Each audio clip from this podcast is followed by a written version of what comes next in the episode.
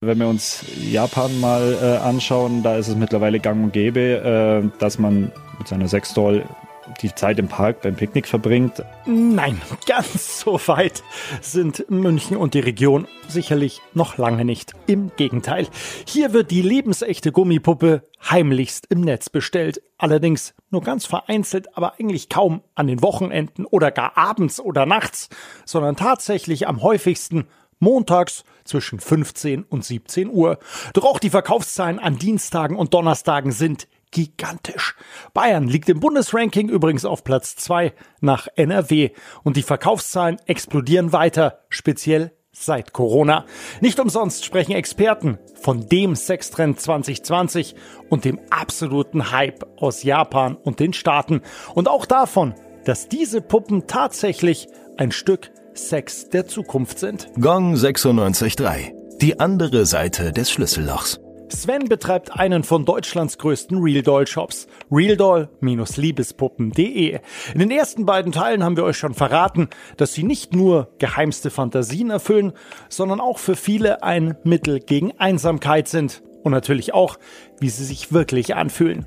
Jetzt erzählt uns der Betreiber exklusiv, welche Pläne in den nächsten Jahren umgesetzt werden und warum sie durchaus eine Sexrevolution auslösen könnten. Wir arbeiten äh, sehr hart dran ähm, für den Bordellmarkt an ähm, Dolls, ähm, wo man tatsächlich äh, mit einer VR-Brille mit der Doll seinen Spaß haben kann.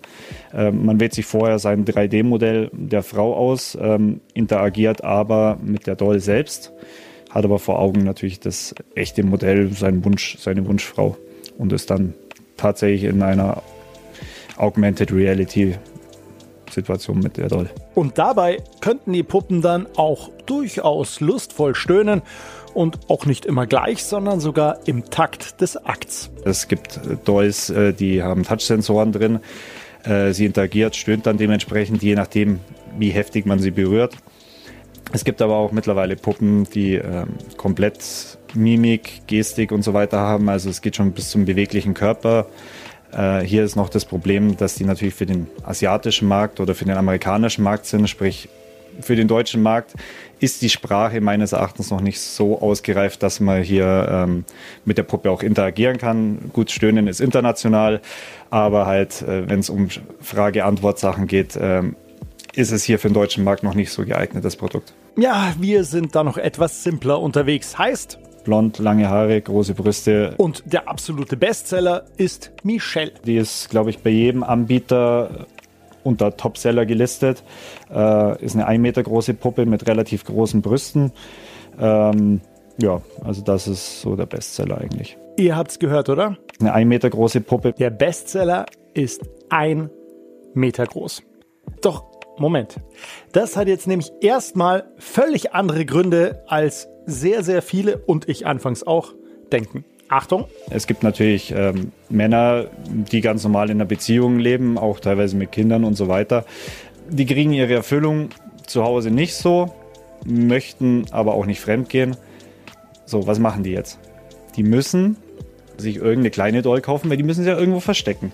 Die landet dann beispielsweise im Gartenschuppen in der Kiste, ähm, wird dann rausgeholt, wenn halt mal die Möglichkeit besteht. Da haben die ihren Spaß ich muss jetzt mal sagen, besser er hat Spaß im Gartenschuppen mit einer 1 Meter großen Puppe, als dass er dann irgendwo äh, ins Bordell geht und seine Frau betrügt. Äh, und ja. Klar, weil ich meine, wir reden von einem Meter, nehme ich einen Kopf auf, sind wahrscheinlich 80 Zentimeter und dann habe ich natürlich, das kriege ich irgendwo unter immer. Und ja, deswegen ist eigentlich so der Trend zu der Puppe, genauso wie bei der kleinen 65 Zentimeter.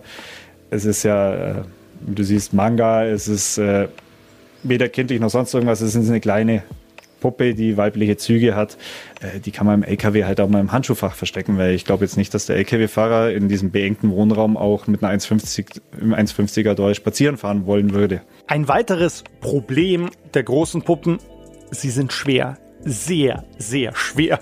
Und durchaus auch unhandlich. Also werden zum echten Akt vor dem Akt äh, meine 1,65er Puppe hochzuheben, die dann mit 36 Kilo oder 40 Kilo teilweise oder noch mehr dann schon äh, schwer zu handeln ist, weil natürlich keinerlei äh, Hilfe mitkommt von der Puppe selbst.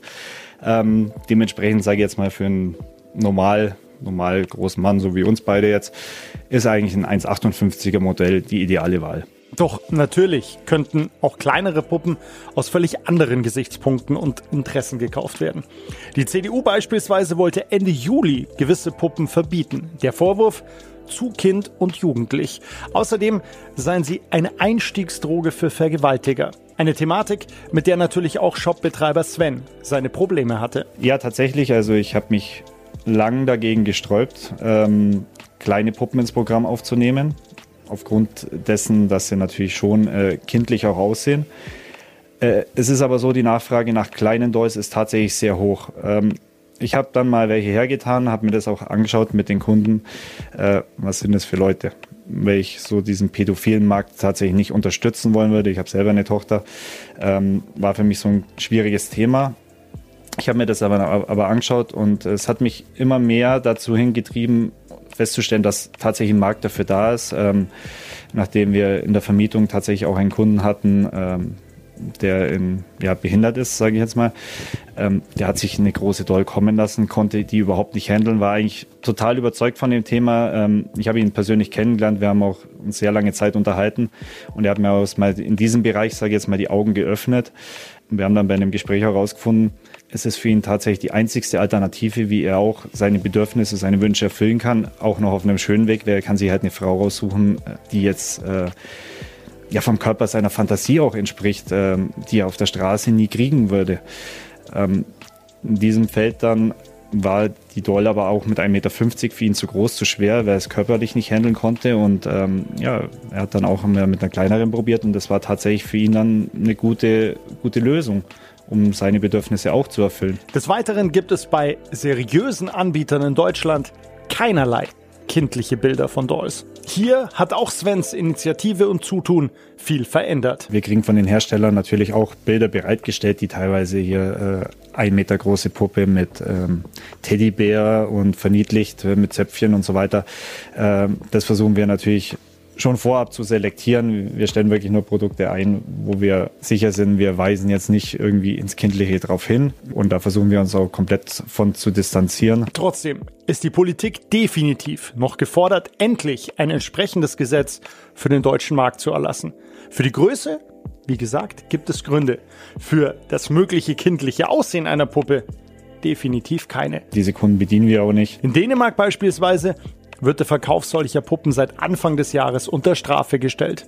Definitiv der richtige Weg. Sven ist auf alle Fälle wachsam. Also meist ist es so, die Entscheidung zu einer kleinen fällt dann, wenn derjenige hier an der Ausstellung war, festgestellt hat, hoppala, 1,65 kann ich nicht handeln, äh, kriege ich nicht unter, äh, dann geht meist der Trend zu den Kleinen oder eben, wie gesagt, wenn jemand sich schon länger mit dem Thema beschäftigt hat, äh, geht es rein. Es gibt natürlich, ich kann es nicht sagen, im Online-Business werden auch der ein oder andere, die aus diesen Beweggründen bestellen.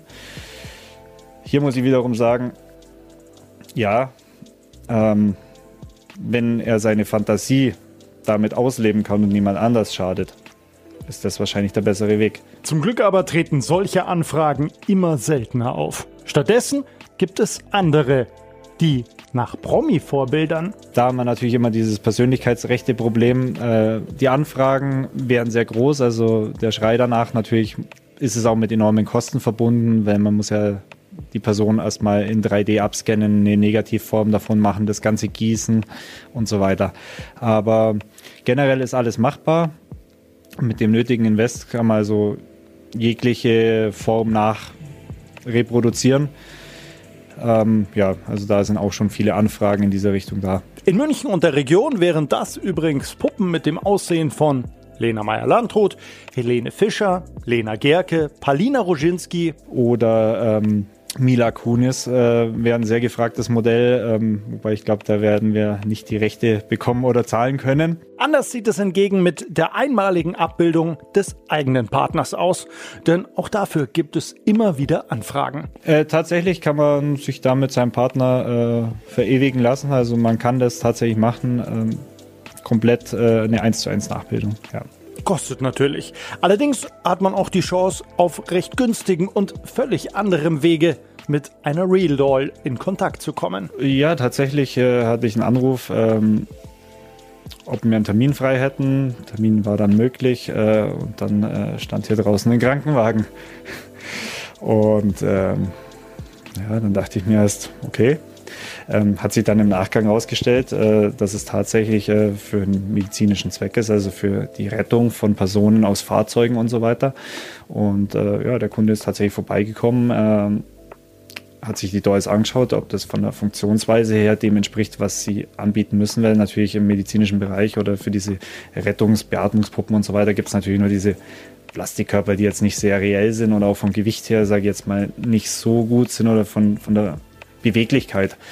Ähm, und da ging es dann tatsächlich auch zu einer Puppe, sage ich jetzt mal, die einfach in der Gewichtsklasse äh, entsprechend dann aus einem Auto gerettet werden kann ähm, um das Ganze natürlich so reell wie möglich darzustellen für die ganzen äh, Schüler. Demnach gibt es für die Real Dolls nicht nur eine Zukunft im Rot, sondern auch im Blaulicht. Bin auch gerade dran, ähm, für eine Baumrettung beispielsweise äh, überlegen wir gerade nach einem Konzept, ähm, weil die Puppe natürlich reell groß, schwer ist.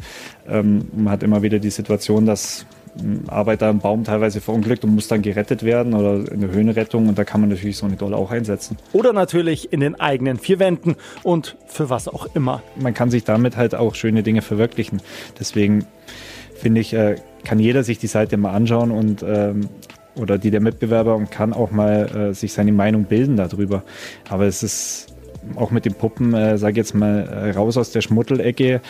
Ähm, es ist ein Gegenstand, man kann sich damit eine Freude machen und äh, es ist nichts Verwerfliches. Das war's von Sven und seinen Real Dolls.